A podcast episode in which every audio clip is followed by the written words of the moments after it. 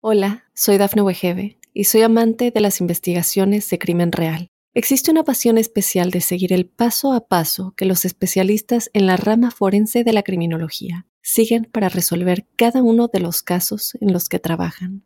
Si tú, como yo, eres una de las personas que encuentran fascinante escuchar este tipo de investigaciones, te invito a escuchar el podcast Trazos Criminales con la experta en perfilación criminal, Laura Quiñones Orquiza en tu plataforma de audio favorita. Recibimos constantemente consejos sobre cómo aprender a ser positivos para valorarnos y querernos más. Somos bombardeados con mensajes buenistas sobre cómo tener una autoestima alta. Nos animan a cumplir nuestros sueños y tomar el control de nuestras vidas. Y se nos obliga a ser felices y maravillosos a toda costa, e incluso a cualquier precio. Y lo paradójico de todo esto es que parece que somos más infelices desde que la felicidad es una obligación. Y para hablar de todo esto, os traigo de nuevo al grandísimo Víctor Amat, que ya estuvo aquí en el capítulo 71 presentando su librazo Psicología Pan y ahora vuelve con Autoestima Pan. Muy bienvenido, Víctor. Muchísimas gracias por estar de nuevo con nosotros. Hostia, tío, muchas gracias a ti por invitarme. Y además tengo que hacer una corrección, porque es cuando dices el gran Víctor Amat, o sea, la gente que nos escuche se va a pensar que soy un tío alto, pero nada, mido metro y medio, yo soy un tío de metro sesenta y ocho, así que soy un, grande, un gran pequeño, tío.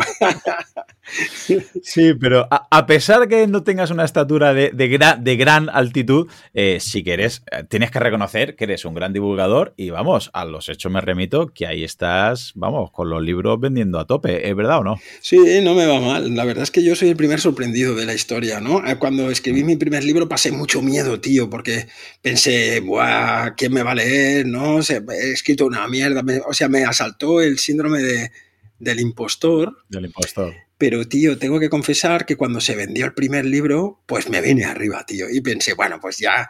Yo me acuerdo una vez una anécdota que contó Ángel Nieto. Para la gente que nos escucha, mm. seguramente, claro, es un personaje olvidado, ¿no? Gente joven no lo conoce. Pero Ángel Nieto fue campeón de motociclismo durante 13, fue 13 veces campeón. Él decía 12 más 1 porque era muy, muy supersticioso, ¿te acuerdas? Y entonces mm. él contaba, me acuerdo una entrevista, que había un circuito de, no me acuerdo si era Imola, un circuito en Italia, que había una curva en la que él tenía miedo de caerse y que siempre frenaba, siempre frenaba y entonces perdía muchos puestos en esa curva. Y cuando dice que una vez la pasó, un día, ¿no? La pasó rápido y de repente dijo que cada año que pasaba le parecía más grande la curva, ¿no? Como diciendo, cada vez tengo más sitio para pasar, ¿no? ¿Cómo podía ser que antes no pasaba? Y a mí con el libro me pasa un poco igual. Eh, pasé mucho miedo en el primero, pero al ver que el primero la gente lo acogió con bastante, bueno, con bastante mm, empaque, ¿no? Pues dije, mm. hostia, tío, pues ya me lanzo, ¿no? Y el segundo, pues yo estoy contento de cómo me ha ido, sí, sí. Mm. La verdad es que, corrígeme, porque Psicología PAM parece un libro bastante más general, ¿no? Que hablas de, de bastantes temas. Y este segundo libro, obviamente, así se llama, Autoestima PAN, parece como que te has centrado exclusivamente en esta temática y no sé si es que es un hijo del libro anterior, es decir, es algo que se te ha quedado en el tintero con el otro libro, o es algo que escribiendo el primer libro dijiste, ostras, esto hay que profundizar más porque aquí la gente no, no, está del todo al corriente con lo que es realmente esta autoestima. Es un preguntón, o sea, es una pregunta súper buena porque... Eh, son dos libros completamente diferentes y tú te has dado cuenta. El primer libro está escrito en términos de que cada capítulo en sí mismo eh, tiene, una, tiene una entidad propia. Quiere decir que tú te puedes leer el capítulo 8 sin tener que leer el 7 ni el 9. Mm. O de repente dices, hostia, lo dejan en el 8, pero de repente he abierto el libro en el 14 y leo el 14, porque cada capítulo es un tema. Eh, cuando se surge la oportunidad del segundo libro, yo pensaba, hombre, no puedo hacer un libro igual. Yo, ¿sabes esa cosa de, el reto propio de decir, tengo que hacer un libro que sea diferente? Y entonces, como yo soy un picado, eh, eh, claro, muchas compañeras mías, psicólogas y todo esto, bueno, estos que digo yo, happy flowers, ¿no? Hablaban de la autoestima y la autoestima. Y yo decía, que es que lo que estoy oyendo sobre la autoestima son chorradas. Como diciendo, yo, yo creo que la gente no tiene ni idea de lo que es la autoestima. Entonces, yo podría decir algo. Y ahí surge la oportunidad de escribir sobre la autoestima. Y entonces también escribo un libro completamente diferente porque al tratarse de un solo tema, yo tenía que hacer un itinerario donde la persona que lee el libro tenía que partir desde lo que se cree habitualmente, lo que se piensa sobre la autoestima, y tenía que llevar a la gente a cambiar esa creencia y llevarla hacia otro lugar. Y entonces, así como el primer libro está escrito como si fuera el I Ching, yo no sé si conoces el oráculo ese, el oráculo taoísta es un libro que tú lo abres y es como que consultas el I Ching, ¿no? Como si fuera una especie de tarot. Y entonces la gente abre el libro y el I Ching te manda un mensaje en forma de aforismo, ¿no? Eh, es como un poema y entonces ese poema te inspira para ese problema que tú tienes, ¿no? Y el primer libro es un poco así, que tú abres un tema y te inspira para ese tema. Pero en este intenté usar un... Yo soy un chapas, ¿eh? Perdonar, porque, tío, si me preguntas no, me no, ¿eh? al, revés, eh, perfecto, encantado. En el segundo pensé, voy a hacer una serie de Netflix, tío. Entonces pensé, voy a hacer un libro que sea una serie de Netflix, donde la gente entra en el primer capítulo, en el primer capítulo empieza de una manera, ¿no? Como arranca bestia, y entonces intento que cada capítulo empiece así y que acabe también dejando al lector como diciendo, hostia, ¿qué me va a contar en el siguiente capítulo? ¿No? Como si fuera un thriller, eh, ¿no? Un poco, sería un libro de psicología, pero de tipo thriller, ¿no? Como si fuera una serie mala de Netflix. Sí, la verdad, la verdad es que mola mucho porque, repito, el primero es muy general y parece que el segundo como que ya tienes, corrígeme, que a lo mejor es no, no, tío más experiencia escribiendo y has dicho, vale, el primero eh, he quedado bien y lo he hecho bien porque soy un tío que sé, pero el segundo vais a enterar de realmente por dónde van los tiros, ¿no? Y, voy a ser más realmente yo porque en el primero ya se te ve muy cercano, con un vocabulario muy cercano, lo te dije en la otra entrevista. Sí que parece que se lo estás diciendo tú a tú, ¿no? Que a veces me imaginaba que, estaba hablando contigo en el libro. Pero es que este todavía es como diciendo, ya me voy a dejar de historias, ya os he explicado en el primer libro de qué va un poquito todo esto y ahora voy a explicar el... no el engaño, ahora hablaremos de ello, pero el, negocio, todo lo que hay alrededor de la autoestima, y es un libro que al final te deja incluso más, eh, preguntas que respuestas muchas veces y que te hace reflexionar bastante, ¿verdad? Bueno, porque mi objetivo, eh, mi objetivo, Claudio, no es tener razón. Quiero decir, yo no escribo un libro como diciendo, mirad, eh, yo tengo la razón, esto es así. Hmm. Sino que intento, tanto en el primero como en el segundo, dar mi opinión, pero como diciendo, a mí no me creas, tío. O sea, simplemente piensa lo que yo te estoy diciendo, ¿no? Yo te estoy, eh, te estoy ayudando a pensar sobre si lo que te han contado a ti te sirve y sobre si a lo mejor mi hipótesis, que es otra, te puede ir mejor. Pero, pero como yo, a mí me cuesta mucho dar consejitos, porque eso es como tú en el entrenamiento físico. Si yo te digo ahora, para un tío de 60 años, ¿qué, entrenamiento me puedes recomendar? Y tú me dirías, hombre, depende del tío, depende de lo que lleva sin hacer nada, depende si es un gordo, si es un flaco. Claro, cada. Y yo creo que la psicología es igual. La psicología es entrenamiento puro. Es yo tengo que ver el tío de dónde viene o la tía de dónde viene, ver qué, ¿no? A ver qué mimbres tiene y entonces en función de esos mimbres intentar sacar un rendimiento a esa persona. Es que la psicología es, entrenamiento, tío. Eh, mira, si me ocurre una cosa y te lo digo en, confianza porque la verdad es que mm, hablar contigo inspira, inspira confianza. Mira, yo desde el mundo del entrenamiento, de la nutrición, veo muchas veces que mucha gente, muchos entrenadores o nutricionistas tienen un método, ¿vale? Y ese método les ha funcionado súper bien. Incluso te digo gente nivel mundial, ¿eh? nivel que ha ido a Juegos Olímpicos con atleta y tienen tan claro que ese protocolo, ese método les ha funcionado que no lo hacen con mala fe. Están convencidos que ese entrenamiento, esa dieta o esa metodología es la que funciona. Pero realmente, como tú estás diciendo, luego, cuando ese método se lo aplican a otro atleta y no funciona, piensan que el problema lo tiene el atleta. Mm. Cuando yo luego me doy cuenta o me he rodeado de muy buenos entrenadores o nutricionistas, me doy cuenta que no tienen un método que lo que tienen es se adaptan. Es decir, para X persona, yo tengo mi método, pero sé que mi método con Víctor Amat lo tengo que retocar, lo tengo que modificar, e incluso a veces lo tengo, le tengo que dar la vuelta porque Víctor Amat eh, a final de diciembre no puede hacer este método. Quizás en junio lo hará o quizás no. Mm. Con el tema de la psicología, con el tema de la autoestima, ¿pueden ir paralelos los temas a estos mundos de, métodos o adaptación? Absolutamente. Mira, yo prefiero enseñar a un, a un entrenador, aprende más rápido sobre psicología un entrenador que un psicólogo. Por eso, porque el entrenador está acostumbrado a pensar así. O sea, mira, hoy he comido con un amigo mío, Daniel Sánchez, que fue campeón del mundo de karate y es un entrenador de karate de la hostia. Y entonces él me decía, yo tengo una escuela, claro, y cada alumno es diferente. En mi escuela tengo campeones, hay campeones de España, de Europa, del mundo, ¿vale? Y él dice, eh, nosotros eh, jugamos de una manera. Es como decir, yo tengo una mm. estrategia de eh, cómo entiendo yo la competición, pero luego mm, es como un equipo de fútbol. no juega igual el portero que el lateral, que el medio, que el delantero centro, ¿no? Es como decir, pero todos juegan a un mismo juego, si quieres. Entonces yo creo que esto es importante. Como tú muy bien decías, cuando hay un nutricionista muy bueno, una entrenadora muy buena, son gente que tiene una estructura, como que saben lo que hay que hacer, pero el secreto, el verdadero secreto es cómo aplico yo esto a este equipo o a esta persona.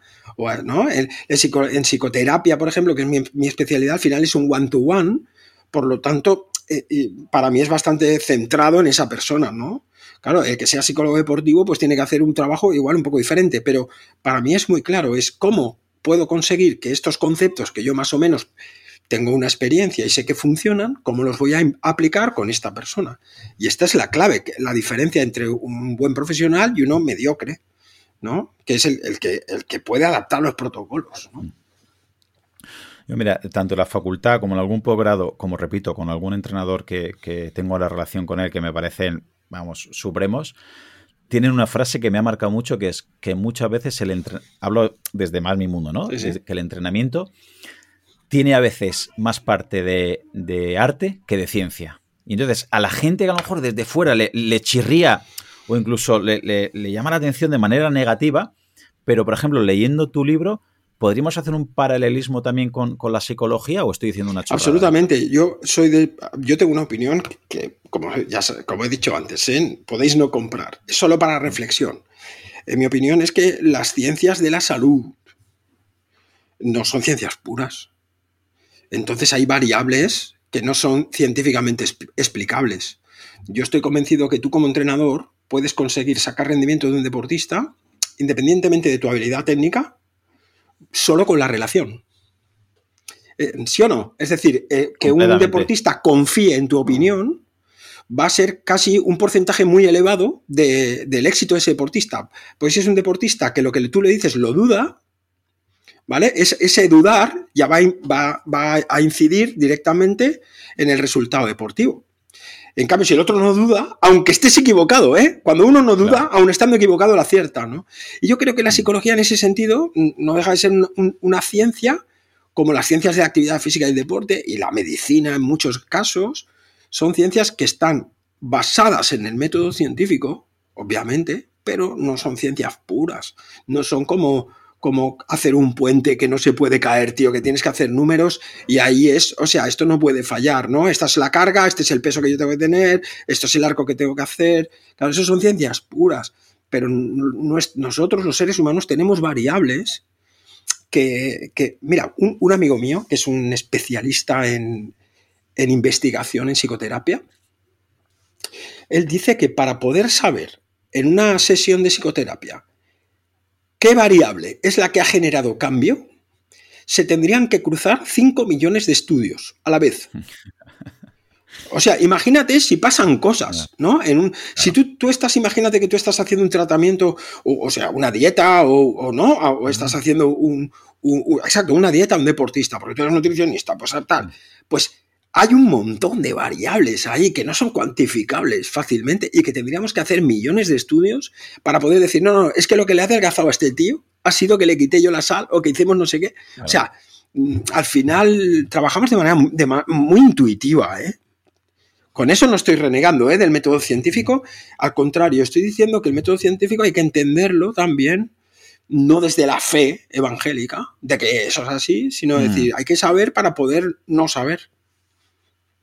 Bueno, estoy completamente de acuerdo y, respecto a lo que has dicho de ciencias de la salud, igual. Lo que pasa es que a veces no hay gente que se queda un poquito en el vacío al, pensar que no es todo ciencia y hay ciencia y arte y yo cada vez creo, no sé si por suerte o por desgracia, pero que hay incluso más arte que, ciencia por, por todo lo que estás diciendo. Claro, porque son relaciones humanas, tío, y entonces cómo tú le digas a alguien algo yo, mira, mis cursos que doy de. Voy a aprovechar, tío, que soy catalán y voy a hacer, voy a hacer una cuña publicitaria, que no se me note.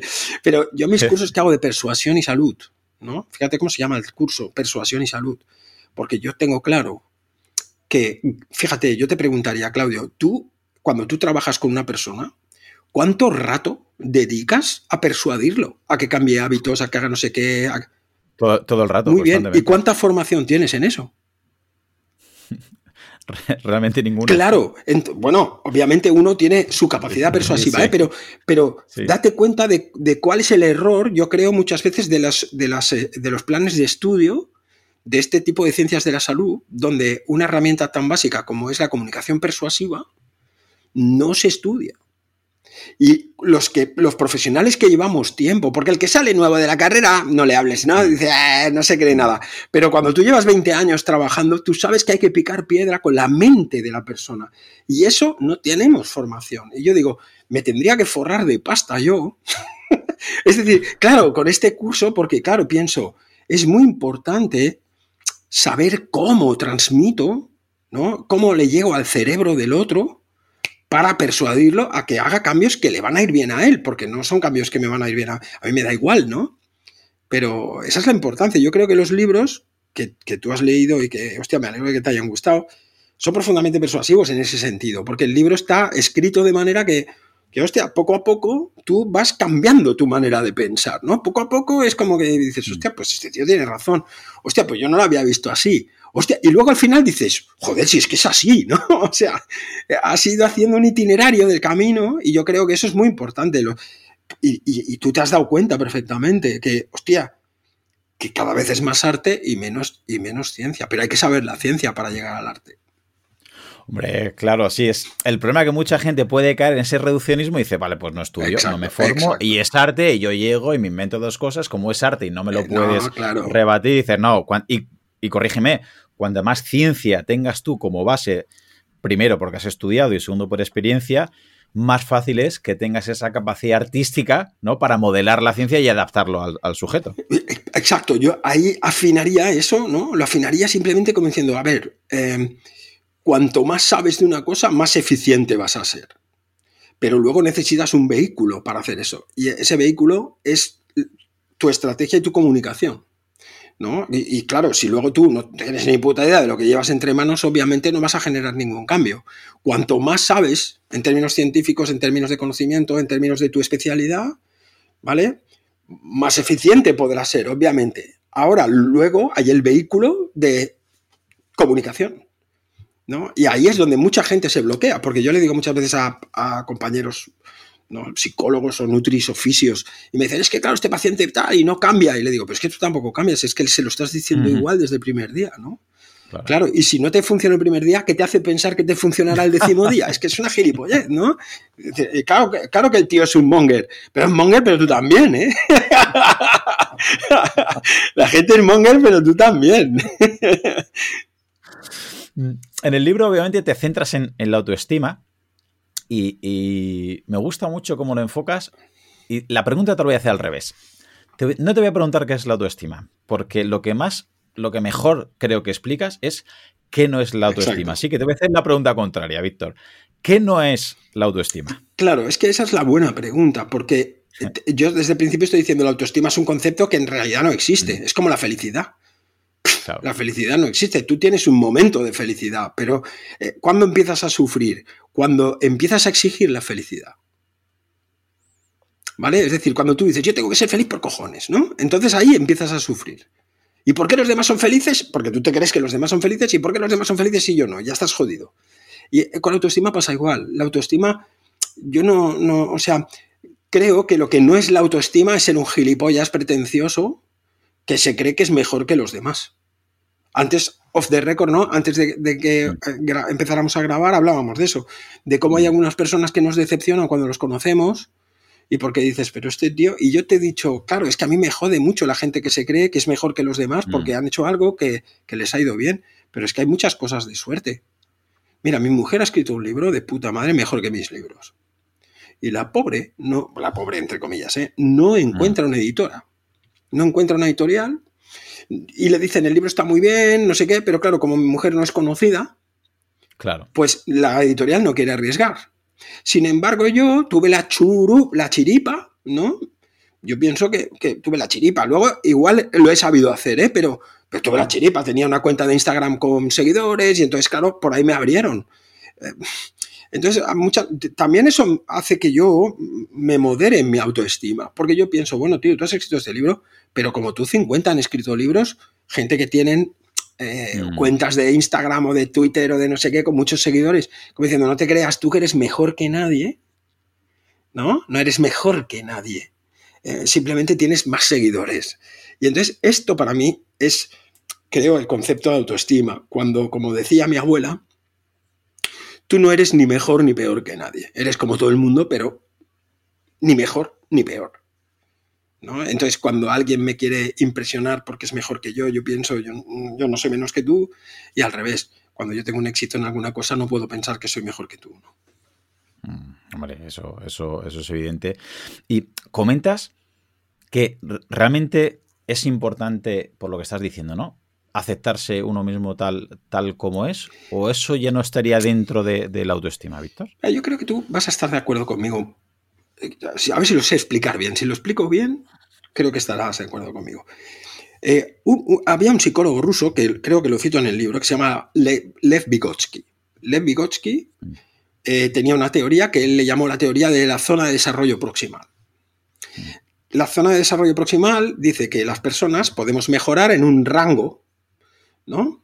O sea, tú puedes mejorar en un rango. Yo cuando era boxeador, pues por ejemplo, yo podía mejorar en un rango técnico. Podía ser mejor técnicamente o mejor estratégicamente. Pero había rangos que no podía mejorar. Por ejemplo, yo no pegaba, ni, ni que me pusieran una herradura en la mano. Yo no pegaba. Entonces, gastar tiempo en ganar pegada me quitaba tiempo de ganar en estrategia. Eh, mi, mejorar en la estrategia para mí era mi zona de desarrollo próximo. ¿Vale? Ahí podía mejorar. Sin embargo, cuando uno pierde el tiempo en un aspecto en el que por mucho que se esfuerce no va a mejorar, lo que hace ahí es joderse la autoestima. ¿Me explico? Claro, yo soy bajito, pues si yo quisiera ser alto, me frustraría. ¿No? Incluso me pondría como tacones raros o como Sarkozy que se ponía unos talones ahí escondidos, pero que eso es patético, ¿no? Es patético. Eh, entonces dices, yo prefiero, pues, pues soy bajito, soy bajito, ya está, pero puedo mejorar en otros ámbitos, pues igual soy o más simpático o puedo, ¿no? O a lo mejor, yo qué sé, follo mejor, yo qué sé, que un alto, ¿no? O me puedo esconder debajo de una cama mejor que un alto. Entonces, aquí hay que ver, con, es que en eso nos parecemos mucho, con mis capacidades, incluso aquellas de las cuales me avergüenzo, como de no ser un pegador, yo tengo que subir a ese ring, ¿no? Yo que era boxeador, pues yo tenía que subir al ring. Y entonces, con mis capacidades, mis recursos, no podía ser otro. Yo creo que gran parte del problema de la autoestima es que nos venden que has de ser una versión de ti que es irreal y que nunca lograrás. Es como, yo qué sé, es como pretender que un tío corra como Usain Bolt, pues hay que tener una condición genética para correr como ese tío, pero eso no significa que no le puedas ganar a Usain Bolt. Le metemos evacuol o yo qué sé, lo cogemos, no, le pasamos un bit, yo qué sé, habrá maneras de ganarle, pero no en sus reglas, ¿no? No a su manera. Mm. Comentas precisamente esto en, tu libro y eh, hay un capítulo, eh, una parte de un capítulo que, me gusta mucho cómo lo explicas y aunque hagamos un poquito de spoiler, me haría mucha ilusión que explicaras precisamente, precisamente esto de, ¿no? que a veces es un invento de cierta parte de, la industria eh, para que no nos aceptemos con la falacia del francotirador y la autoestima. ¿Te importa que te pregunte sobre esto para que lo expliques? Porque es que lo explicas muy bien y es muy es muy gráfico, como lo explicas, es muy llamativo y la verdad es que te das cuenta cuando ves anuncios, cuando ves publicidad, cuando dices, ostras, esto es la falacia. La falacia del francotirador, ¿eh? ahora ya no puedes dejar de verla, ahora no puedes dejar de verla. Eh, esa era otra pregunta que no dejo de verla. O sea, me, has, jodido la vida en ese sentido porque veo un anuncio y digo, mira, la falacia del francotirador. es que es verdad, porque eh, yo cuando la descubrí, y no la descubrí hace tanto, ¿eh? pero alguien, me, alguien me contó y entonces la busqué y, hostia, definía muy bien la cosa, ¿no? La falacia del francotirador eh, se explica de la siguiente manera, lo explico en el libro, pero lo puedo explicar aquí, es un pequeño spoiler que no pasa nada. Eh, el tío, tú, imagínate que tú tienes un, un yo qué sé, una pared, una pared grande y tienes una escopeta y entonces tú disparas, pam, pam, pam, disparas cuatro tiros que van a tomar cada uno por su lado. Y entonces lo que haces es que pintas una diana ¿no? En cada uno de los impactos tú pintas una diana en el centro del impacto, ¿no? Tú, eh, donde está el impacto, pintas ahí pues el, el, 10 de la diana, ¿no? Y entonces pintas cuatro dianas con los cuatro impactos justo en el centro. Y entonces luego te presentas a tus amigos y les dices, oye, venir a ver, que mirar, que soy un tirador de puta madre. Y entonces los amigos alucinan porque verían los cuatro, ¿no? Las cuatro dianas con los cuatro tiros certeros. Entonces, esto es de aplicación universal, ¿no? Por ejemplo, para los gurús. Los gurús que. de cualquier cosa, ¿eh? Gurús deportivos, gurús de psicología. Yo, mm. claro, en mi tema, pues veo los gurús y entonces te das cuenta de que ellos se presentan como tiradores certeros, pero de problemas que han inventado ellos, ¿no? Y la autoestima es un poco así. La autoestima es un problema que al final nos hemos inventado para dar explicación de todo lo malo que te puede pasar cuando tú no sabes. Tú imagínate que tú vas al psicólogo porque estás jodido por alguna cosa y el psicólogo no tiene ni puta idea de cómo arreglarlo y entonces te dice, no, esto lo que te pasa es que tienes baja autoestima. Pues ya está, ya tenemos la falacia del francotirador. Como decir, ya la hemos clavado ahí el gol, ¿no? Y ahora vamos a trabajar la autoestima porque la autoestima tal y cual. Y tú dices, hostia, claro, mi autoestima está hecha una mierda. Pero muchas veces el problema no es falta de autoestima. Hay veces que los psicólogos no sabemos cómo resolver los problemas, hay veces que no atinamos a la explicación del problema bien, o simplemente no sabemos cómo manejar nuestros propios recursos. Mm. Pues yo creo que, mm, vamos, más leyendo tu libro, eh, unas dianas que se han dibujado alrededor de estos tiros han sido precisamente ¿no? la autoestima. Es decir, a veces parece ser que cuando no se sabe en ese cajón desastre, ¿no? Pues eh, cierta sintomatología, parece fácil echarle la culpa a la autoestima y las redes sociales parece que encima mm, exageran o agravan este, este problema, ¿no? Eh, suelo contar, tío, soy un pesado porque siempre lo cuento esto, ¿eh? suelo contar que nos han educado comparándonos para perder. Tú cuando eras pequeño y yo no sé si tienes hermanos o primos o lo que sea, pero si tu madre te comparaba, te comparaba para perder. Mm. Ah, como tu primo que mm. hace no sé qué, ¿no? O fíjate tu hermano mayor que está hace no sé cuánto. Y entonces te compara. Pero solamente con, una faceta, con la faceta que el otro hace mejor que tú. No te comparan. Exacto, exacto. Pero siempre te han comparado a perder. Por lo tanto, esa es una emoción, o diríamos, es un sentimiento que para ti es muy, muy conocido porque siempre te has conectado ¿no? con esa historia de, ah, pues ah, tendrías que hacer como tu hermano, que no sé qué, tendrías que hacer como tu primo. Fíjate, tu prima, la pequeña, que ha sacado dieces en todo, yo qué sé, ¿no? Entiendo que los padres para educar tenemos que hacer eso, no, no vamos a compararnos a comparar a los hijos para ganar, porque convertiríamos a nuestros hijos en gilipollas. Si a ti de pequeño me hubieran dicho, fíjate, tú haces mejor esto que tu primo, tú haces mejor esto que tu hermano, tampoco sería. Entonces, educar a un, a un crío y, pienso que hay una gran parte que tiene que ver con, con estimularlo y, motivarlo a mejorarse. Eso está claro. Pero como siempre nos han comparado para perder, pues ¿qué hacen las redes sociales? Fíjate, las redes sociales lo que hacen es empatar eso tú te vas a Instagram y sigues a qué cuentas. sigues a mm. cuentas en las que te comparas para perder. Tú a lo mejor tienes tu cuenta, ahora me la invento, ¿eh? Pues yo tengo 50.000 personas en mi cuenta. Pues yo miro a la mm. psicóloga que tiene 400.000 y digo, me cago en la puta. No, entonces me comparo para perder. Hostia puta, esta tiene 400.000 y yo tengo nada más que 50.000 y entonces no sé qué, porque claro, la tía será de puta madre, ¿no? O, o si te haces entrenamiento deportivo, ¿a quién sigues? ¿No? O sea, si hace mi hijo que hace judo, pues ¿a quién sigue? Pues sigue a los hermanos, sabe que son campeones olímpicos los dos. Y claro, tú dices, si sigues al hermano, está bien porque vas a aprender de esa persona algo, pero también lo, lo, lo endiosas y cada vez te sientes tú más mierda, ¿no?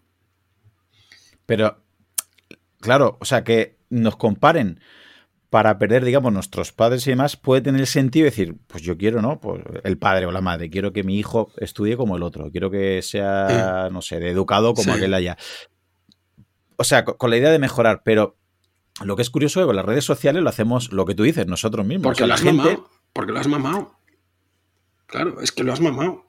Y como lo has mamado, pues lo sigues haciendo igual. Es que es que es así de fácil. Eh, si en tu casa, eh, yo qué sé, si en tu casa tu viejo te maldecía, pues muchas veces tú te motivarás maldiciéndote a ti mismo. ¿No? Y eso, eso puede hacer que retroalimente mucha gente la idea de, claro, si estás viendo en redes sociales gente más alta, más guapa que tú, con más dinero que tú, con mejor trabajo que tú, con mejor vida que tú, pues claro, volvemos al otro, ¿no? Parece que estás perdiendo y la gente que la achaca la autoestima, que han dibujado la diana alrededor de la autoestima, parece que se están, se retroalimentan y dices, es eso, pues tengo una baja autoestima. Y, se claro, no logro eso, claro. Y entonces, eh, eh, eso tradicionalmente en medicina se llama mongering, ¿no? O sea, inventar una mm. enfermedad para vender la cura. Mm. ¿No? Cuando, mm. yo qué sé, eh, por ejemplo, el Viagra, la Viagra, se descubrió por serendipity, ¿no? O sea, por casualidad. era un producto que se daba, no me acuerdo si era para un problema cardíaco. cardíaco. Se daba ese producto. y entonces descubrieron que la peña empalmaba con eso. Y entonces dijeron, coño, pues esto lo vamos a vender para. Y entonces em, empiezan a hacer propaganda sobre la disfunción eréctil, ¿no? entonces tienen un producto para eso, inventan una enfermedad para eso. Y, hasta he oído hablar del síndrome disfórico premenstrual, tío. Yo me acuerdo en un congreso, empezaban a hablar del síndrome disfórico premenstrual y entonces eh, que estaban intentando vender, pues esto, ¿no? Antidepresivos y no sé qué, para trabajar, claro. Ahora tú ves toda esta gente que se dedica más a la medicina natural y medicina integrativa, pero es un poco lo mismo, porque hablan de un problema hormonal y entonces hemos de resolver el problema hormonal, entonces tómate no sé qué omega 3 quiero decir que al final eh, creamos enfermedades para intentarlas resolver y si tenemos un producto, pues encima nos ganamos la pasta con eso, ¿no? y, visto desde el otro punto de vista, es decir, ¿podría tener alguna relación la autoestima con el sentimiento de, hacer las cosas bien o, con la eficacia? Como por ejemplo, como agradar a mis padres. ¿Hay gente que lo puede tener ahí eh, encallado? Claro, en el libro cuento justo eso, ¿no? Cómo de pequeños debemos recibir una serie de mensajes y si estos mensajes no los sentiste, no es que no te los dieran, ¿eh? pero no los sentiste, mm. pues probablemente van a haber una serie de carencias que van a hacer que tú hagas cosas. Vale, estas cosas pueden llenar estas carencias o no. Si las llenan, bien, ya está. Yo qué sé, pues ahora me lo invento, ¿eh? Pues resulta que yo he sido un buen futbolista y entonces mi padre ha estado contento conmigo, pues coño, pues yo juego a mm. fútbol y el fútbol me ha salvado. ¿No? Entonces yo contaré en mi relato que el fútbol me salvó porque en el fondo mi padre yo le caía mal, pero luego me, le caí bien porque jugaba fútbol. Pero esto es una persona, pero habrá muchísimas personas que habrán sentido en la vida pues que no han acabado de ser del agrado de lo que sus padres esperaban. ¿Vale? Que eso no hace falta que tus padres te lo digan, eso se ve en la ceja, ¿no? Se ve en la ceja. Cuando tú le dices a tu padre, papá, que voy a estudiar magisterio de educación física, pues te miró como diciendo, macho, ¿no podías estudiar medicina? Siempre dan por culo los padres, ¿no? Yo, que soy padre, pues también me pasa. Mi hijo el otro día, hostia, papá, que igual no me examino para marrón. Digo, ¿cómo te vas a examinar para marrón? O sea, te mato, como no te examines para marrón. Bueno, pues son cosas así. Entonces, esto nos va causando mella. ¿Vale? Que no es una mella mala, porque lo que yo pretendo decir en el libro es que todos estamos mellados, de alguna manera. Mm. No hay nadie libre de eso. La gracia está en lo que hagas con eso, ¿no? La gracia está en decir, mm. bueno, yo tengo esta mella, no me conformo en el sentido de decir, pues yo, yo estoy así y ya está, y esto es lo que hay, ¿no? No es esto, sino como decir, bueno, yo tengo esto y cómo hago a jugar con estas cartas, ¿no? Yo me acuerdo en mi época, en mi juventud, había un jugador de la NBA que era Tyron Box. Yo no sé si te acuerdas de Tyron Box, que medía 1,57. Sí, sí, sí, que era muy bajo. Y jugaba en la puta NBA. Y eso se pone ejemplo, a veces se puede poner ejemplo Happy Flower, como decir, si, si te lo propones, puedes conseguir. Pero yo lo veo como un ejemplo de autoestima punk, de decir, yo soy bajito, tío, ¿Y qué? ¿No? Yo soy bajito y juego, tío. Y que me quiten la pelota, ya, veremos, ¿no? Eh, o sea, para mí sería un poco la idea de la autoestima punk, eh, es el puto Tyron Box, este, ¿no? Que era, pues esto, tío, yo voy y juego y disfruto como en el patio del cole. Y luego resultó, pues, hostia, un jugador profesional de la hostia, ¿no? Mm. Eh, también puede ser que esté relacionado, por ejemplo, con, tener pequeñas dosis de éxito para, para, ir, para encauzar. Es decir, por ejemplo, a veces desde el mundo de la docencia se dice que es importante que en eh, los colegios, en institutos, el alumnado vaya teniendo pequeños éxitos pues para favorecer su autoestima y motivación y confianza y motivación hacia el aprendizaje. Mm. ¿Es así? ¿Así lo, consideras? Yo aprendí mucho en el boxeo, tío. O sea, eh, en el boxeo, el primer combate no te mete en una bestia, tío. Cuando tú tienes ahí un prospecto, cuando tú tienes ahí un chaval que dices, este chico apunta maneras, yo creo que puede tal, y el chaval quiere competir, pues yo me acuerdo que entonces buscabas un combate que fuera bien. para ir cimentando la confianza de ese competidor, ¿no? Y entonces buscabas al principio, facilitabas que su carrera se fuera consolidando poco a poco, ¿no? Y vas aumentando ese margen de confianza.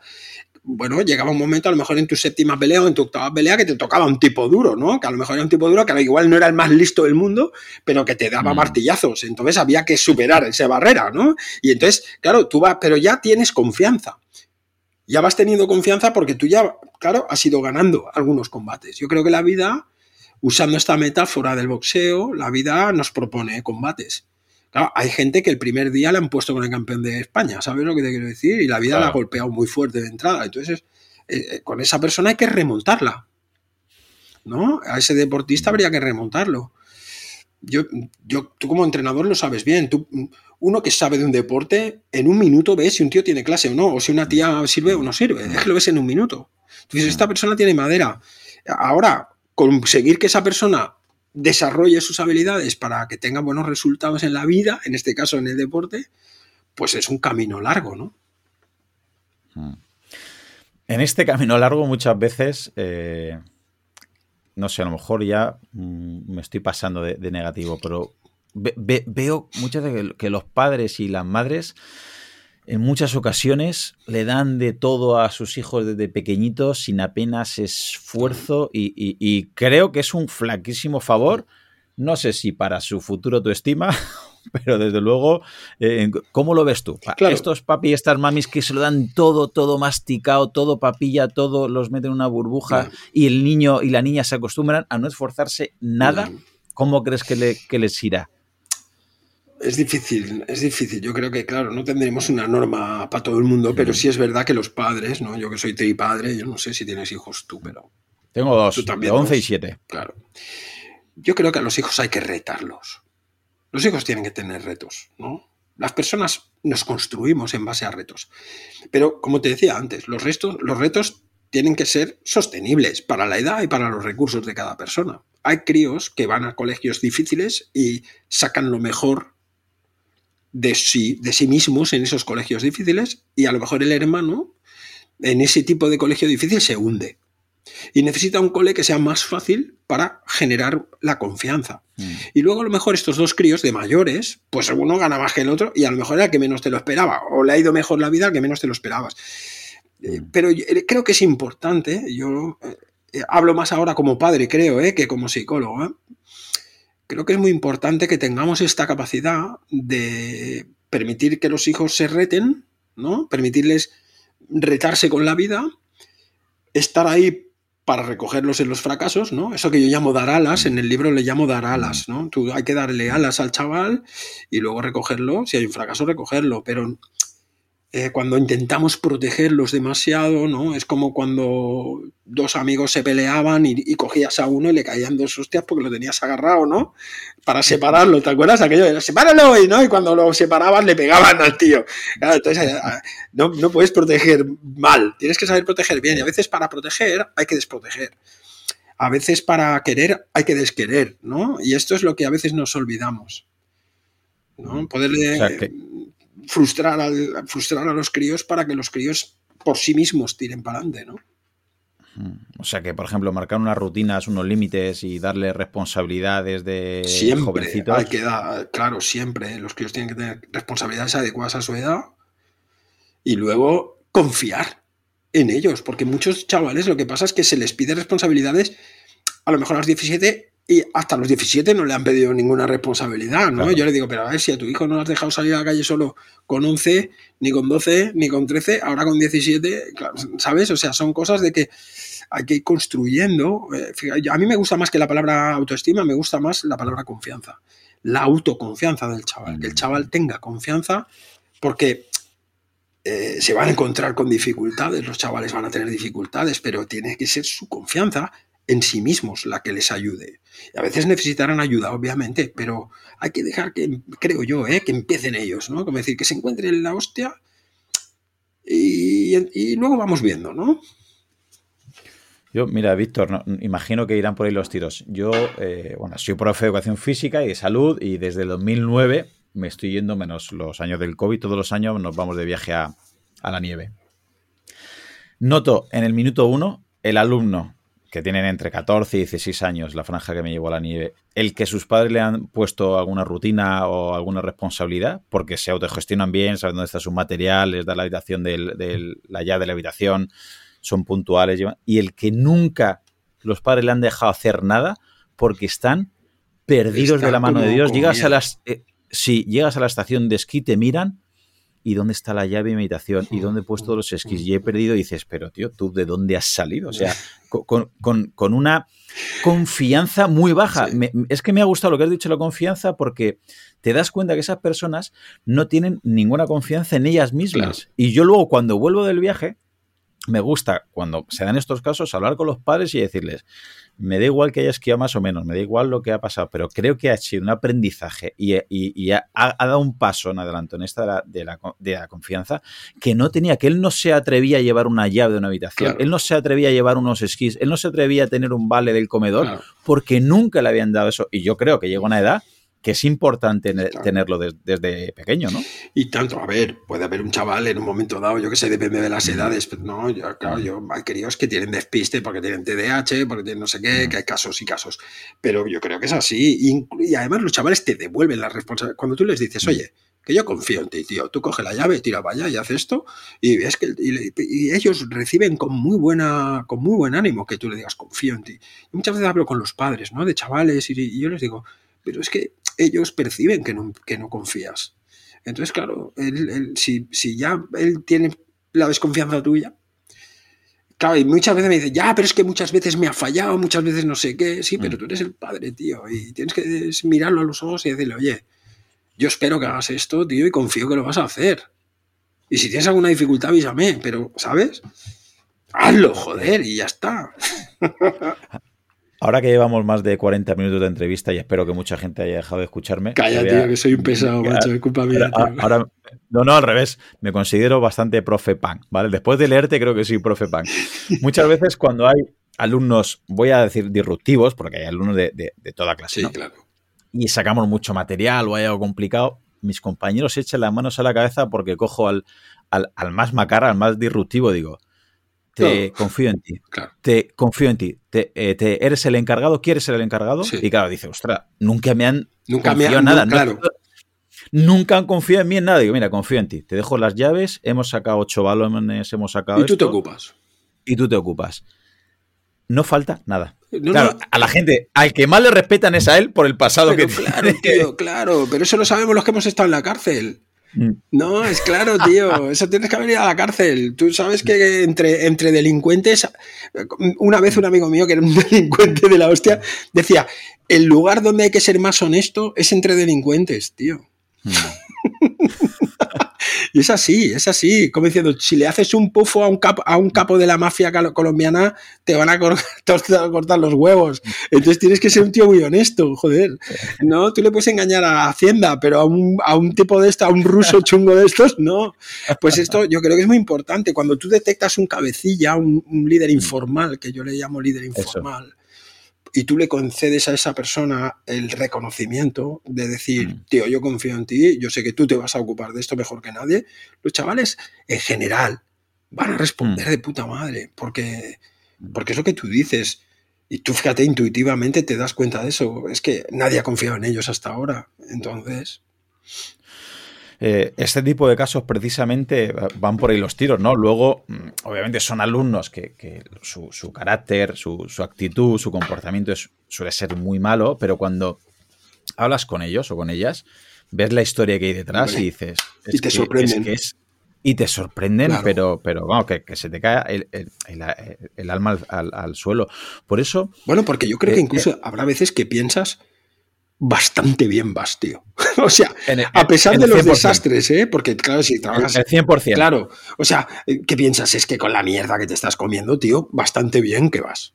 O sea, por lo menos mm. vienes aquí y comes, ¿no? Es que hay casos que son así, ¿eh? Es decir, por lo menos vienes mm. aquí y comes, tío. Sí, sí. Mm. Por eso es imposible dar un porcentaje, pero ¿qué importancia le das a, las experiencias de la infancia eh, de estas personas, bueno, de todos nosotros, que puedan influir en la futura autoestima o confianza cuando, cuando somos adultos? Bueno, eh, obviamente eh, nuestras experiencias primarias de la infancia nos van a marcar. Nos van a marcar. Yo creo que el camino, por ejemplo, un, profesor como tú, un profesor, puede tener una mirada muy buena sobre un, sobre un chaval, ¿no? Que a lo mejor está siendo mal visto en todos los lugares, ¿no? Yo creo que el camino de, o sea, un, verdadero terapeuta, alguien que, que, está ahí, que hace bien su trabajo, yo creo que es alguien que es capaz de acompañar a esa persona a no sanar esta historia. O sea, yo estoy muy en desacuerdo de la idea de sanar, porque si tú has tenido una infancia tan jodida, eso no lo vas a sanar, no, no lo vas a cambiar. Pero yo creo mucho en esta cosa de decir, bueno, con esta mierda de cartas, ¿no? Vamos a ver cómo nos apañamos. Se puede ganar una partida de póker con, un, con una pareja de negros, ¿sabes lo que te quiero decir? Basta de tener cara de póker, ¿sabes? Tener una buena cara de póker y saber... Entonces, obviamente, cuando sales de, cuando sales del punto de salida con, mucha desventaja, pues hay que ser un buen estratega. Yo creo que, hay mucha gente, mucha gente que estando muy dañada logra manejarse, ¿no? Logra manejarse. Eh, yo creo lo, lo, que quisiera es ahuyentar de la idea de que tú te puedes curar y convertir tu vida en algo feliz y mágico, porque eso no es verdad. Alguien que haya tenido carencias muy bestias o un maltrato en la infancia muy bestia, eso te va a marcar. Eh, pero luego tú puedes hacer cosas muy interesantes con eso. Hola, soy Dafne Wegebe y soy amante de las investigaciones de crimen real. Existe una pasión especial de seguir el paso a paso que los especialistas en la rama forense de la criminología siguen para resolver cada uno de los casos en los que trabajan. Si tú, como yo, ¿Eres una de las personas que encuentran fascinante escuchar este tipo de investigaciones? Te invito a escuchar el podcast Trazos Criminales con la experta en perfilación criminal, Laura Quiñones Orquiza, en tu plataforma de audio favorita. Hmm. Un profesor, ahora estoy, estoy barriendo mucho para casa, pero bueno, un profesor que no tenga estas, eh, esta empatía o este acercamiento o esta otra mirada con, los alumnos, por muy bueno que sea a nivel de contenidos, eh, eh, ¿cuánto crees que está limitado a la hora de poder eh, transmitir sus conocimientos al, Todos hemos ido al instituto. y todos hemos tenido un profe funcionario de aquellos que iban allí a pasar el rato y ya ves tú lo que conectaba con los chavales. Y tú recordarás qué profesor o profesora te tocó y dijiste, hostia puta, yo quiero ser como este tío. Yo mm. tengo memoria de varios de profesores que han pasado, o sea, yo me acuerdo de, profesores, ¿no? Mm. Pero tengo tres o cuatro profesores que marcaron mi vida en, ¿no? en el mejor de los sentidos, como decir, hostia, eh, cómo me miraron o cómo me atendieron o cómo me transmitieron mm. o cómo vivieron su asignatura, yo creo que eso nos marca. La lástima es que que la profesión de, profesor, como cualquier otra, ¿no? También uno mm. se quema por, por las condiciones mm, mm. sociales, por cómo funciona la administración, etcétera, ¿no? Y, uno acaba quemándose y es una pena porque al final el material que tienes en tus manos, ¿no? Es un material muy sensible. Hmm. ¿no? Estás trabajando con chavales que son maleables, que son como figuras de, plastelina, que los puedes moldear ¿no? hasta cierto punto. Obviamente habrá que chavales que no, eso está claro. ¿eh? O sea, hmm. tampoco estoy hablando 100%. Pero, eh, hostia, al final la pasión del docente es importante, tío. Yo creo que, si no te. pero es que eso es para todo, macho. Yo, yo diría, si no te apasiona lo que haces, tío, cambia, ¿no? Hace otra cosa. Sí, volvemos al, nutricionista y, al entrenador, que a veces la persuasión que decías, ¿no?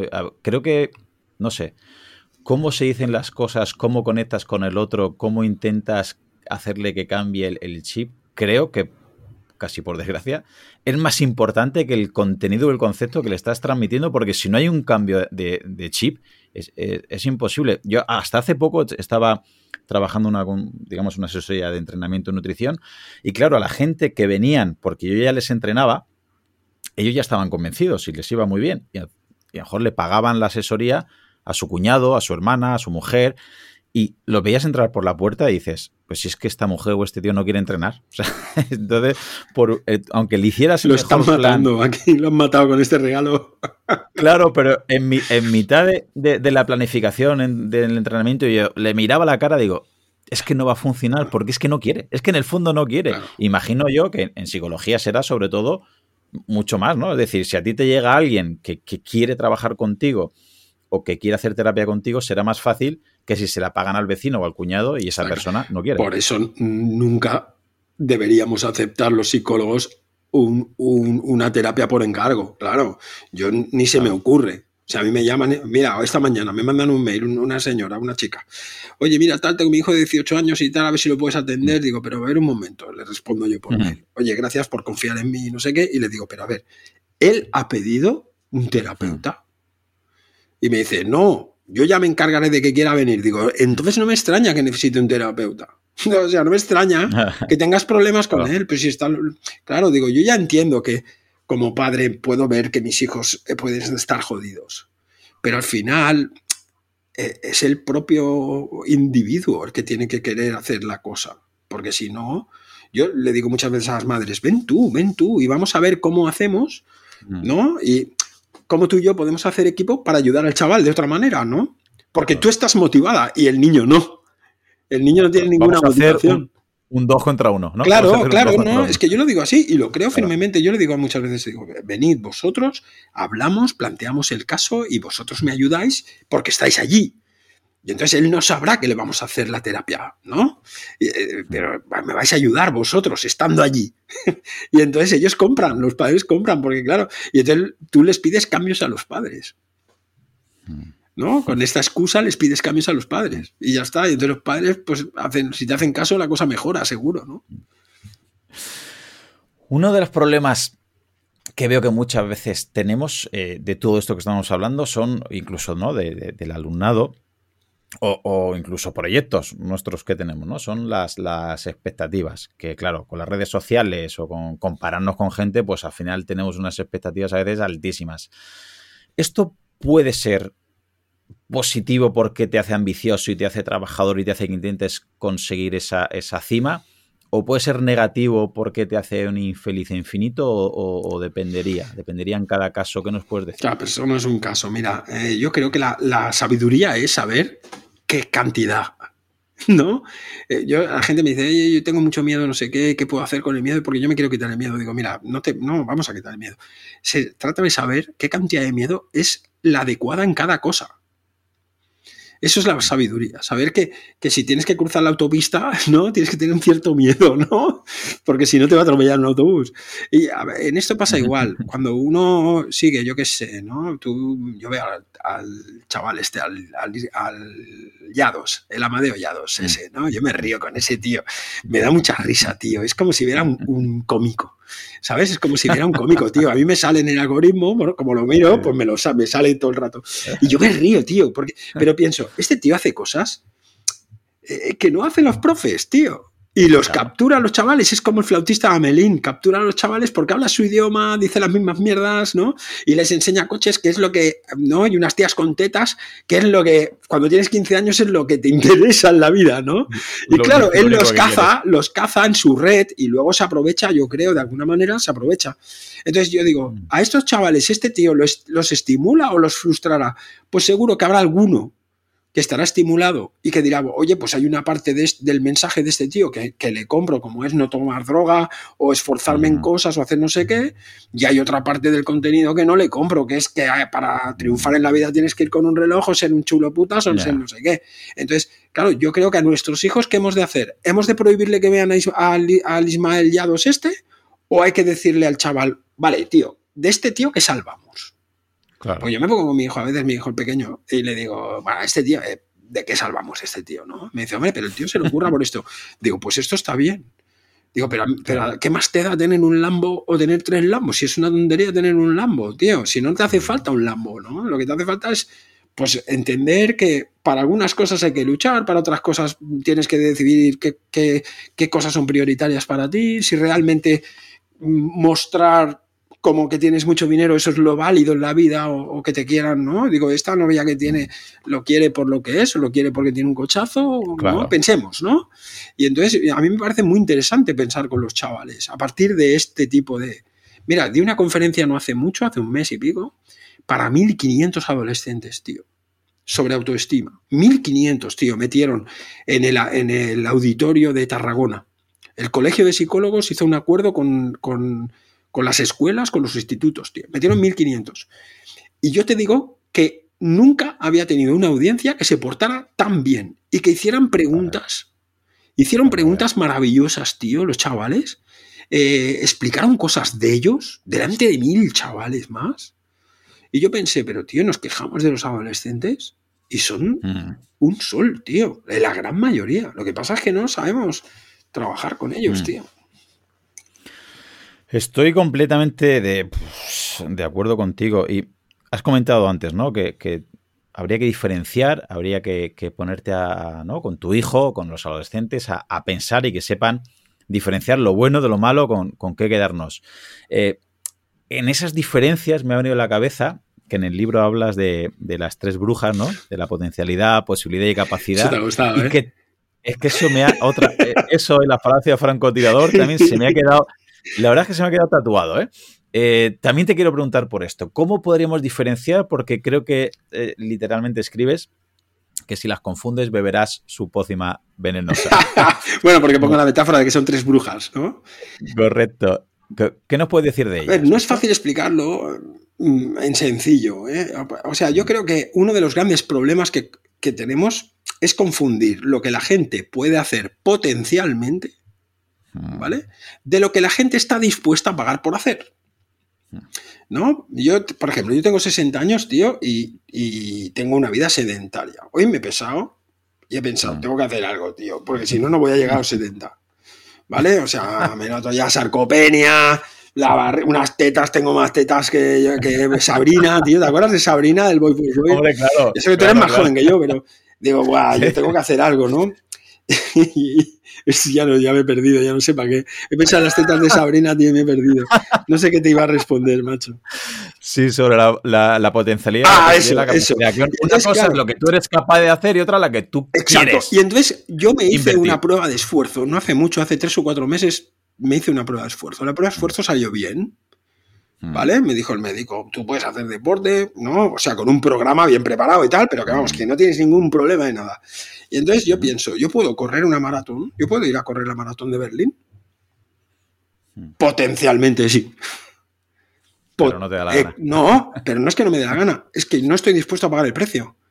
Me Claro. tengo que levantar pronto para ir a correr, tengo que tener un plan de entrenamiento, tengo que tener un entrenador, porque por Mm. edad necesitaré un entrenador, necesitaré un fisio, necesitaré una nutricionista, tengo que cambiar mis Mm. hábitos. Entonces, potencialmente puedo, y tú me dirías, venga, tío, que tú puedes, Claro, si quieres, puedes.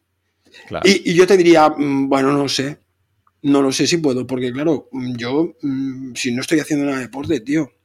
Entonces, para un- igual que para un entrenador es muy importante poder distinguir lo que esta persona es capaz de hacer Mm, y lo que esta persona potencialmente podría hacer, que no es lo mismo, Claro. pues entonces yo trabajaré con mucha mejor habilidad. O sea, me equivocaré mucho menos si soy capaz de entender eso. De decir, bueno, una cosa es lo que potencialmente puede hacer esta persona y otra cosa es lo que realmente va a poder hacer. Y eso es eh, gran parte de la anamnesis de la primera, del primer entreno, ¿no? Como decir, a ver, pero tú, Mm, ¿cuánto hace que no haces deporte? ¿A ti qué deporte te gusta hacer? ¿Tú qué has hecho hasta ahora? ¿Cómo te mueves? ¿Qué dejas de montar? ¿Para qué quieres hacer deporte? To- todas esas preguntas que nos van a, a permitir pintar un cuadro, ¿no? De qué cosas esa persona está dispuesta a hacer para mejorar su salud.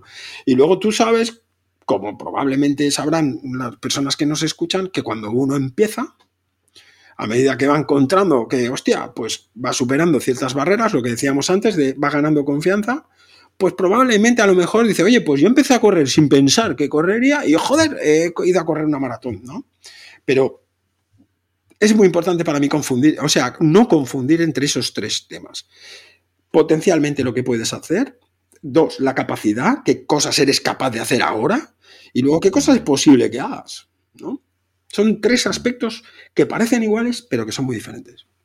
Son diferentes y que volvemos al principio. Las redes sociales tienden a confundir, ¿no? Y que si quieres puedes, y no pay no gain, y esto está a tu alcance, y simplemente tienes que hacer dos cosas y lo hace. Y al final la gente, lo que hemos dicho antes, ¿no? Se ponen esa expectativa. Se rompen el bíceps y se quedan jodidos. Y entonces dicen, yo soy una mierda. Claro. Pero yo entiendo, ¿eh? Que el tío que desde la red, el tío que tiene una cuenta de Instagram, ¿qué va a vender? Si yo vendo six pack, pues ¿qué te voy a vender? Que puedes, porque si no, si te levantas a las 5 de la mañana y tal y lees a Seneca, lo puedes hacer. Vale, pues vale, tío, tú lo tienes que hacer, este es su negocio, ese es tu negocio. Pero mi negocio de Víctor Amat es Mm. decirle a esa persona, piensa, piensa y decide, y decide. No, no te creas a, no te creas a hallados. No, Claro. no te lo creas. Vamos a pensar Mm. y, y pensemos y, de un- y busquemos un profesional racional, ¿no? Un profesional que nos diga, vale, a ver, tío. O sea, no lo vas a hacer. Y entonces, si no lo vas a hacer, vamos a empezar poco a poco, ¿no? Y Mm. ahí empieza un trabajo, yo creo, que, por ejemplo, en el entrenamiento. ¿Cómo mantener a una persona como yo, por ejemplo, que estoy súper en baja forma? ¿Cómo lograrías tú mantenerme durante un mes o un mes y medio enganchado a un entrenamiento que yo puedo sentir que es poco eficiente o que es poca cosa, pero me tienes que enganchar con un objetivo? ¿no? Y, y- y eso es el trabajo del entrenador, de decir, "Ve, vamos a empezar poco a poco, pero animando al tío a mantenerse ahí en ese camino, ¿no? Porque es que si no, lo que nos pasa a veces es que yo doy por supuesto que este tío puede hacer unas cosas que no puede hacer, o bien lo descarto y le doy unas mierdas de entrenamiento que lo desmotivan. Entonces hemos de encontrar el punto. Siempre, para mí, la, decíamos antes lo de la vida es un 7, ¿eh? Siempre encontrar ese punto, yo creo, de fricción, como cuando uno pone el embrague. ¿Sabes cuando pones la primera y el embrague? Y entonces hay un punto de fricción donde si tienes que dejar el embrague para dar al acelerador, para que el coche salga, ¿no? Si haces muy rápido, el coche se calará, si haces muy lento, no se va a mover, ¿no?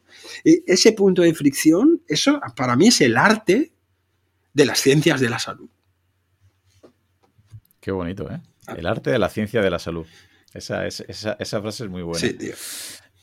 Si alguien eh, con todo esto, llámalo autoestima, llámalo confianza, autoestima pan, confianza pan. Mira, ya, ya tenemos un tercer libro. El tercer libro, confianza, pan. Eh, para empezar, ¿vale? Como os he dicho antes, bueno, lo primero es comenzar eh, poco a poco, ¿vale? La- la- coger inercia. ¿Serías capaz de dar algún consejo a alguien que quiera empezar a practicar, a llevar a cabo una autoestima pan o una confianza pan? No. no, no, pero no, no por nada, ¿eh? No porque precisamente hemos estado hablando de eso todo el rato. Mm. Depende de cada persona, tendremos que enfocarlo de una manera o la, o la otra. Yo el único consejo que daría a la gente es que lean el libro. Déjame que haga, que haga pro- propaganda. Le diría a las personas que más o menos hayan podido resultar interesadas con esto, es compra el libro, porque yo creo que en el libro está explicado lo que está explicado lo que pretendo. Y entonces cada uno de nosotros decide en el libro libremente cuando acaba el libro y cierras el libro dices vale yo haré o no haré y, pero lo haré desde la tranquilidad también. Porque yo qué sé igual uno dice oye pues no voy a tocar la guitarra ya está pues no voy a tocar la guitarra Mm. tengo la guitarra pero se la regalo a mi vecino porque ya me doy cuenta de que no la he tocado en 10 años pues no la tocaré. Y también eso es liberador Quiero decir, hay veces que el duelo de renunciar a un sueño que nunca vas a tener porque no es tu sueño, ¿no? Eso es muy liberador, tío. En el libro digo, ¿no? Que hay, un que yo, hay un momento en el que uno se hace maduro cuando ya renuncia a ser el hijo que tus padres querían, ¿no? Y entonces dejas de pelear con eso. Eh, y entonces yo ha, ha habido pacientes que les, los he mandado enterrar. ¿No? O sea, hace un ritual de compra una muñeca o un muñeco y entierra al niño que tus padres querían, porque te tienen a ti, que, es- que eres otro, ¿no? Y deja de luchar porque quieres ser la puta Barbie, ¿no? Y entonces la Barbie, porque tu madre le hacía ilusión una Barbie, pero tú no eres una Barbie, eres una barriguitas, pues disfrutamos de ser barriguitas, vamos a ver cómo lo hacemos, ¿no? Que igual folla más la barriguitas que la Barbie, ¿no? Entonces, eh, ese es un poco el juego. Yo, mira, igual que del otro libro me quedo con varias cosas, pero como te he dicho antes, ¿no? Que eh, ser un 7 en todo ya es el objetivo de mi vida. Este libro, algo que me ha, me ha marcado muchas cosas, pero por ejemplo, mmm, algo que, una, una, frase que tengo marcada, ¿eh? que es para tener una autoestima pan, solo necesitas una cosa, saber que siempre te faltará algo. Y lo que tú has dicho es, eh, está bien esta frase, ¿no? Está bien, la, la ha dicho bien. Sí, sí, tío. Es, es, es importante también y, y, tranquiliza, porque muchas veces no nos ponemos mil objetivos a nivel de pues físico, a nivel de rendimiento, a nivel estético, a nivel de dinero, a nivel familiar, a nivel cognitivo, a nivel empresarial y digo y, y si te pones a escribir o a ver todo lo que quieres y como te vendas en redes sociales es al final eres un infeliz infinito y ves que no llegas y a lo mejor lo que tú decías, ¿no? Esa ansiedad hace que empieces a perder puntos. Simplemente es tranquilizador saber que siempre te va a faltar algo y eso es, es, sano y eso hace que aumente realmente tu autoestima o tu confianza, Pan. Hola, soy Dafne Wegebe y soy amante de las investigaciones de crimen real. Existe una pasión especial de seguir el paso a paso que los especialistas en la rama forense de la criminología siguen para resolver cada uno de los casos en los que trabajan. Si tú, como yo, ¿Eres una de las personas que encuentran fascinante escuchar este tipo de investigaciones? Te invito a escuchar el podcast Trazos Criminales con la experta en perfilación criminal, Laura Quiñones Orquiza, en tu plataforma de audio favorita. Por supuesto, claro, porque, eh, es decir, pretender la perfección es la peor manera, o sea, es la mejor manera de sufrir pretender la perfección es la mejor manera de sufrir. Eh, claro, esto nos puede llevar a, creer en el mensaje contrario y es eh, un poco contra lo que también te quiero prevenir. La gente que diga, bueno, mira, yo soy así, ya está, y no, no, tampoco mm. es esto. Eh, hago hincapié en esta cosa que decía de, la zona de desarrollo próximo. Mira, lo, lo, voy a resumir en tres puntos. Uno, deja de luchar en aquello que nunca vas a lograr. O sea, siéntate contigo mismo y echa un par de cojones y di, mira, esto no lo voy a hacer ya está, es que esto no, no va en contra de mí. Luego, dos, eh, ¿qué zona de mí puedo mejorar? ¿Qué zona de mí puedo mm, vestirla un poco mejor? Y luego la última es, ¿cómo convierto mis mierdas en algo interesante para el mundo?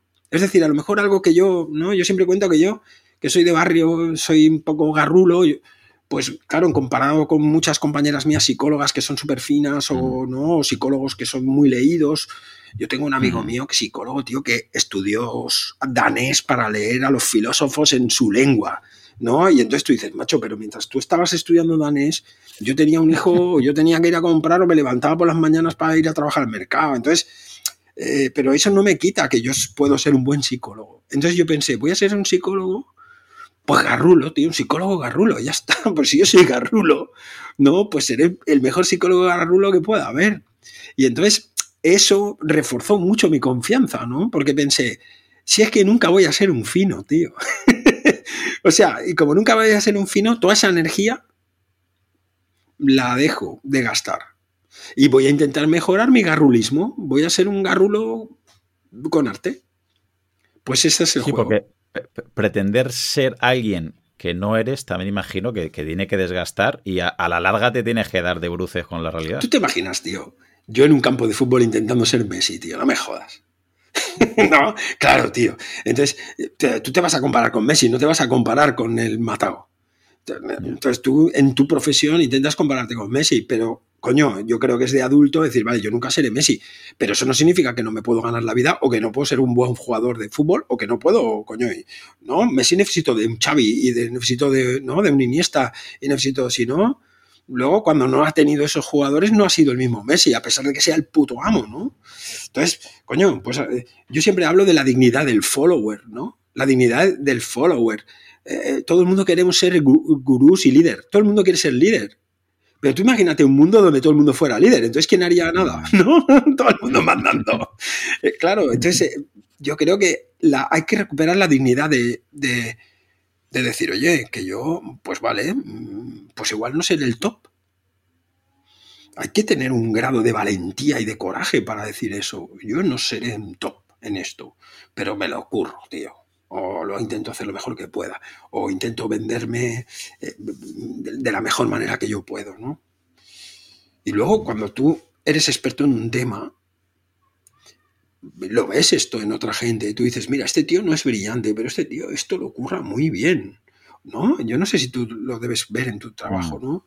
Ves gente brillante, obviamente, gente que lo hace con el con, ¿sabes? Todo sin que le cueste. Pero luego ves gente que no es tan brillante, pero que es hormiguita y va haciendo, y va haciendo, y va haciendo, y va haciendo. Y esa gente, tío, valen tanto o más. Y duran más. Y sobre todo duran más. a la larga acaban valiendo más. Claro, claro. Entonces, yo siempre vuelvo a este concepto mío de, encontrar el punto, encontrar un punto donde tú te retas, pero sin mm, luchar con el campeón del mundo del peso pesado. Mm. ¿Sabes? Vamos ahí y entonces ahí tenemos reto, tenemos dificultad, tenemos encaje, ganamos confianza, a veces ganamos, a veces perdemos. Pero cuando siempre el combate es muy, muy dispar, al final la gente se quema, tío, y, se, y se deprime, ¿no? Porque claro, si siempre peleas con el puto amo, pues siempre pierdes también. Claro. Sabiendo que no es un libro de recetas, este de Autoestima Pan, si hubiera una cosa que te gustaría, imagino que esta pregunta no tiene respuesta, pero si hubiera una cosa que te gustaría que se quedara la gente o que aprendiera con tu libro. Mira, mi objetivo real, yo me doy cuenta a medida que voy haciendo presentaciones del libro y esto, me doy cuenta de que el objetivo real mío es estimular el pensamiento crítico. O sea, lo digo en el libro y lo digo aquí, a mí no me tienes que creer. Tú lees el libro y no me creas, no pasa nada. Pero si el libro te estimula a pensar acerca de lo que te has tragado ¿Vale? Claro, tío. O sea, el primer capítulo se llama Hemos sido engañados, ¿no? Hemos sido engañados, ¿no? lo copié del graffiti aquel, hemos sido engañados, porque es. Yo lo que quiero es que la persona se dé cuenta de, oye, que te han vendido el cuento de los unicornios rosas. A mí no me hagas caso si no quieres, pero reflexiona y date cuenta de, de, que si te comes un unicornio rosa es porque quieres, no porque te crees que solo hay unicornios rosas. Entonces, o porque te viene bien comerte un unicornio rosa ahora, pero que no es la solución de todo el mundo. No, exacto. Es decir, que cuando uno toma una decisión, sabiendo la decisión que toma, eso es una madurez. Quiero decir, que tú puedes decir, mira, yo me, he enamorado de esta persona y sé que me voy a estrellar, pero tío, yo tiro para adelante porque esto es una vez en la vida. Y entonces te estrellas y dices, ya, pero es que yo ya lo sabía, ¿no? Pero, pero lo tomé el riesgo. Otra cosa es enamorarte de alguien y pensarte que es una persona maravillosa y que es lo mejor del mundo y entonces te pegan un zasca y dices, hostia, qué hijo puta. No, tío, es que se estaba viendo venir. Entonces yo aquí eh, creo que lo troncal de mi trabajo en estos dos libros es, tío, piensa, o tía, piensa, y decide tú. Y si lo que y decidas lo que decías estará bien, si tú lo que decides lo haces desde el, vale, o sea, he sopesado opiniones contrarias y aún así decido pues que me compro el libro de las personas vitamina o que me compro el libro del no sé qué, ¿no? Vale, lo he pensado, he, sopesado los, los, las posibilidades, los pros y los contras y me quedo con esto. Pues vale, pues ya está, tío, de puta madre. A mí no me, no me creas. Hmm. Si hay alguna opción de algún proyecto nuevo, algún tercer libro, ¿no lo puedes contar? Eh, eh, va, a continuar esto porque a mí ya me tienes enganchado, Víctor. Que no se note, que, no se note que te he dado 15 dólares para que hablemos de mi proyecto. Sí, tío, estoy escribiendo un libro que va a ser la hostia, tío. O sea, dejadme que lo diga así. O sea, mm, va a ser la hostia. Porque voy a hacer un libro que son las 10 leyes, las 10 leyes punk, ¿no? Las 10 leyes que el boxeo me enseñó para ser psicólogo. Y entonces va a ser un libro en el que estoy trabajando con todas las tácticas y estrategias de boxeo que se pueden aplicar para la vida. Y estoy como muy, ¿sabes? Muy enchufado y muy palote con este proyecto. Así que espero que se acabe de acabarlo y, que, que a la gente le guste. Yo creo que será un libro, bueno, un poco diferente que estos que he escrito, porque sí que será más en términos de, de esto, de estrategia de la vida, ¿no? Como, ¿Sabes estos libros de las 36 estrategias chinas? Bueno, pues eso eh, me lo voy a cargar y me voy a ir a, las estrategias del, boxeo, tío. O sea, que vas a ser más tú todavía en el próximo libro. estoy involucionando. Ahora estoy yendo hacia atrás, ¿no? En el tiempo, intentando irme a esto. Cuando hacía boxeo. Porque, claro, hay muchas cosas que he ido hablando en estos libros y en mis cursos que me doy cuenta que son cosas que saqué del boxeo. ¿Sabes? Esto, este ejemplo que ponía antes, ¿no? De decir, cómo consolidar la confianza, pues a base de preparar una carrera. Los boxeadores profesionales se preparan las carreras, o sea, no, es lo que te digo, no empiezan peleando con animales, empiezan, tú vas construyendo, primero uno fácil, luego uno bueno que no pega, luego uno que pega pero no es bueno, uno que es listo, uno que no es listo pero mete fuerte, y entonces cuando ya has hecho varios, entonces te ponen una piedra de toque, ¿no? Igual ya llevas 8 o 10 peleas, entonces te ponen una chungo para ver si tienes eh, lo que hay que tener, ¿no? Un poco esto. Yo creo que la vida es muy parecida. Y, hablábamos antes de la crianza de los críos, yo creo que es un poco así también. A los críos hay que irles poniendo primero como cosas y luego de vez en cuando pues retarlo con algo que dices, hostia, aquí se tiene que bregar el tío, ¿no? Y entonces hay muchos de esos aprendizajes que yo saqué en aquellos años que se pueden pasar al, ámbito de la vida y de la psicología de una manera entretenida, ¿no? que es como me gusta a mí escribir, y que pienso que puede ser un buen, un, buen enganche para a lo mejor personas que no leerían un libro de psicología. ¿no? Mm. A ti la psicología, podríamos decir, Víctor, que la universidad te ha, te ha aportado la parte más de ciencia y, el boxeo te ha ayudado y te ha aportado en la, parte del arte. Cuando mi padre se moría, yo estaba estudiando, yo, o sea, cuando estudié mayor, estudié mayor, Claudio, y entonces yo acabé mi carrera deportiva y me puse a estudiar psicología. Y entonces justo coincidió con que mi padre se moría. Y me fui a, ver a mi padre. mi padre murió en el 2000, en junio, pues igual era mayo. Y estaba en el hospital y fui a verlo y le digo, mira, papá, que estoy estudiando psicología, no sé qué. Mi padre siempre quiso que estudiara y nunca había estudiado, ¿no? y, y, le digo, papá, que estoy estudiando psicología. Y me dice mi padre, pero eso de la psicología, eso es lo de los locos. digo, sí, papá. Dice, pues no te va a faltar la faena. la faena no te va a faltar. Y yo creo que el hombre dijo, ya me puedo morir tranquilo, porque no, este va a tener un trabajo como, como Dios manda. Yo eh, pienso que no hubiera podido ser psicólogo si no hubiera hecho lo que hice en el deporte. Creo que cuando era deportista era muy psicológico, ¿no? Porque esto te lo he contado antes, yo no era un boxeador especialmente dotado, ni tenía un físico especialmente dotado, pero eh, era intentaba planificar mis combates. Yo era un poco como Mourinho, ¿no? ¿Sabéis el Madrid de Mourinho? Aquel que ganaba 1-0. Y entonces él, y yo me imagino cómo Mourinho planificaba los partidos, ¿no? Yo, yo creo que él debería decir, mira, estamos todos ahí a la defensa tal y cual, y en el minuto 40, que son cuando se cansan, le metemos una contra, 1-0 y otra vez todos para atrás, ¿sabes? O sea, me lo imagino como un táctico de la hostia, ¿no? A ese hombre. Era un táctico, pero es verdad que su Madrid no era vistoso. Hmm. ¿no? Pues yo era igual yo era un boxeador así. O sea, yo ganaba por la mínima, recibía pocos golpes, y la gente decía, ¿quién peleaba? Y Víctor Amat. Bueno, ¿sabes? Como diciendo, bueno, los hemos visto más entretenidos. Eh, pero esa, estrategia y esa táctica es la que yo he intentado llevar al mundo de la psicología, ¿no? Como eh, enfrentar los problemas humanos como si fueran un poco un reto deportivo, donde esto he puesto muchos ejemplos de eso, ¿no? Donde tú yo tengo ahí un deportista que se está enfrentando a un reto y cómo hago con este deportista y cómo hacemos equipo para que saco su mejor rendimiento. ¿no? Y, ahí me alejo de, que ese deportista sea como otro. Claro, no le puedo decir, tú haz como yo, porque no es como yo. Es tú haz como tú, pero vamos a ver cómo lo hacemos bien, ¿no? Claro. ¿Tiene fecha ya de publicación? Pues mira, el día 27, ¿no? La semana que viene firmo el contrato y tendré la fecha. Veremos ahí, yo calculo que en marzo, abril o así estará eh, entregado. Puede ser que pase como este año, que salga en septiembre o en octubre o ya, ya veremos. Esto nunca sabes. Resérvate fecha para septiembre-octubre del año que viene y pasas por aquí por tercera vez por el podcast. Yo siempre que quieras, pero igual la tercera vez hacemos el podcast juntos ahí con una cerveza ya. Nos ponemos ahí, ¿no? En tu barrio. Me, parece perfecto. Claro, tío. oye, ¿no habrá un bar donde podamos hacer el podcast o qué? Seguro, hombre, claro, por Nos supuesto. buscamos un bareto y hacemos el podcast en, directo, tío. Buah, espectacular. ¿Eh? Te, lo compro. Pues venga, lo dejamos ahí, ¿eh? Te compro esta idea. Lo dejamos ahí en el aire. Venga, me parece fenomenal.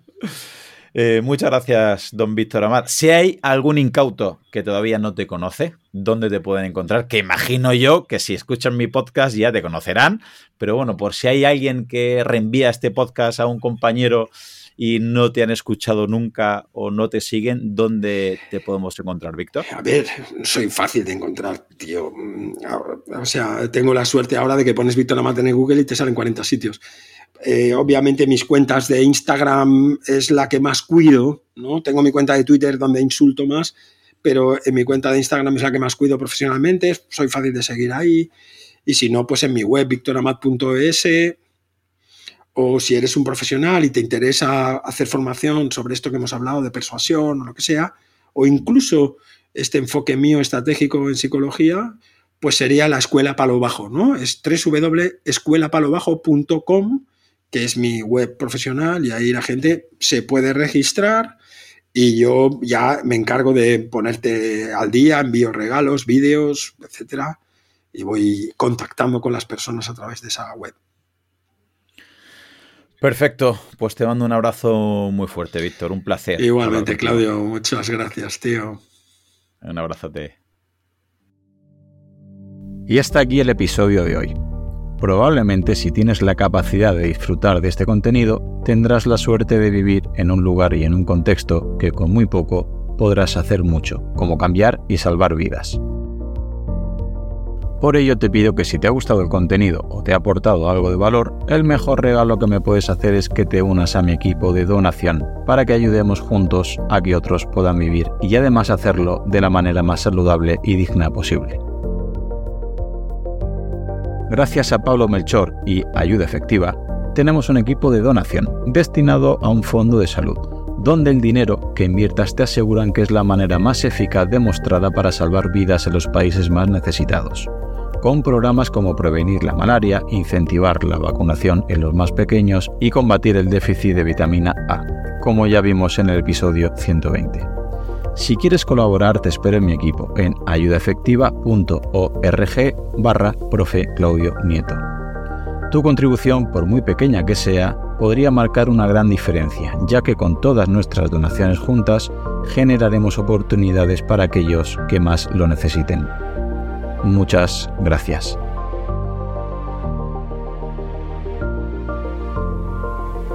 Hola, soy Dafne Wegebe y soy amante de las investigaciones de crimen real. Existe una pasión especial de seguir el paso a paso que los especialistas en la rama forense de la criminología siguen para resolver cada uno de los casos en los que trabajan.